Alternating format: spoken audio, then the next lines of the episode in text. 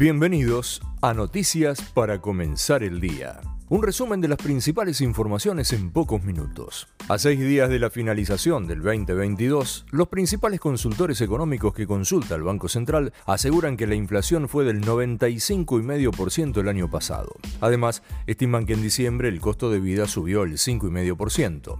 Lo peor es el pronóstico para el año próximo, ya que afirman que habrá una inflación del 98,4%, muy lejos de lo que pasó acá nomás, cruzando la cordillera, en Chile, que la inflación aumentó el 12,8% en 2022. Los chilenos estaban impactados e indignados porque es el registro más alto en el siglo. Si se portan mal, los traemos a vivir acá. Volvemos al país. Desde el gobierno señalaron que con esos números va a ser muy difícil que se reactive el consumo y por eso anunciaron un nuevo programa previaje. Será la cuarta edición y se llevará adelante durante mayo y junio. En tanto, para conseguir divisas, se enviará el proyecto de blanqueo de capitales al Congreso la próxima semana para tratar en extraordinarias. Esto es tras haber firmado el acuerdo de cooperación automática con Estados Unidos. Desde Economía trascendió que hay en proyecto un par de medidas que podrían implementarse en los próximos meses. Una flexibilización laboral impulsada por el nuevo jefe de asesores, Antonio Aracre, y una línea de préstamos hipotecarios con actualización por salario. Ya que estamos con economía, se viene otro aumentito. Es solo para los que viajan en avión. Se incrementa la tasa aeroportuaria desde el lunes. Impactará en los precios de los boletos de cabotaje e internacionales. Mientras tanto, Sergio Massa presentó el programa de impulso Tambero, que demandará una inversión de 9.160 millones para el sector. Ya que hablamos de don Sergio, la vecina chismosa del barrio se enteró que desde el kirchnerismo lo miran de reojo por la condonación de deudas por 140 millones de dólares a las empresas de distribución eléctrica. Dicen que lo acusan de algo parecido a lo que mencionan para los jueces de la Corte Suprema, es decir, desde cargos públicos benefician a empresarios con los cuales tienen un vínculo personal. Agregó doña que por las dudas Cristina se reunió con Scioli y le dijo que esté preparado por si Massa mete la pata o no se presenta.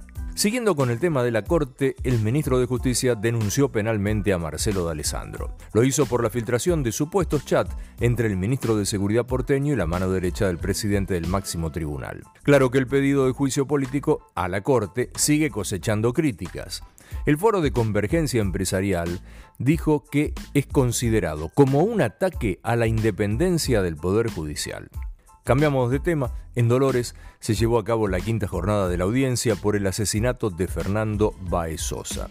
En el Tribunal Oral 2 de Dolores declararon 12 testigos, entre ellos los agentes y peritos que participaron del allanamiento y la detención de los imputados. Pasamos al nivel internacional. Estados Unidos creó 223.000 puestos de trabajo en diciembre. Además, la tasa de desempleo cayó al 3,5%, mientras que en todo el año la inflación creció nada más y nada menos que el 7,1%. En México, un juez concedió la suspensión de la orden de extradición de Ovidio Guzmán López a Estados Unidos. Determinó que no se entregado ni a ese país ni a ningún otro estado. En Bolivia expulsaron a un diputado español. Víctor González, del partido Vox, apoyaba a Luis Fernando Camacho y denunció violaciones a los derechos humanos. En Brasil, Lula da Silva anunció el regreso del país a la CELAC. De esta manera vuelve tras la decisión impuesta hace tres años por el expresidente Jair Bolsonaro. Murió Gianluca Vialli, la leyenda del fútbol italiano.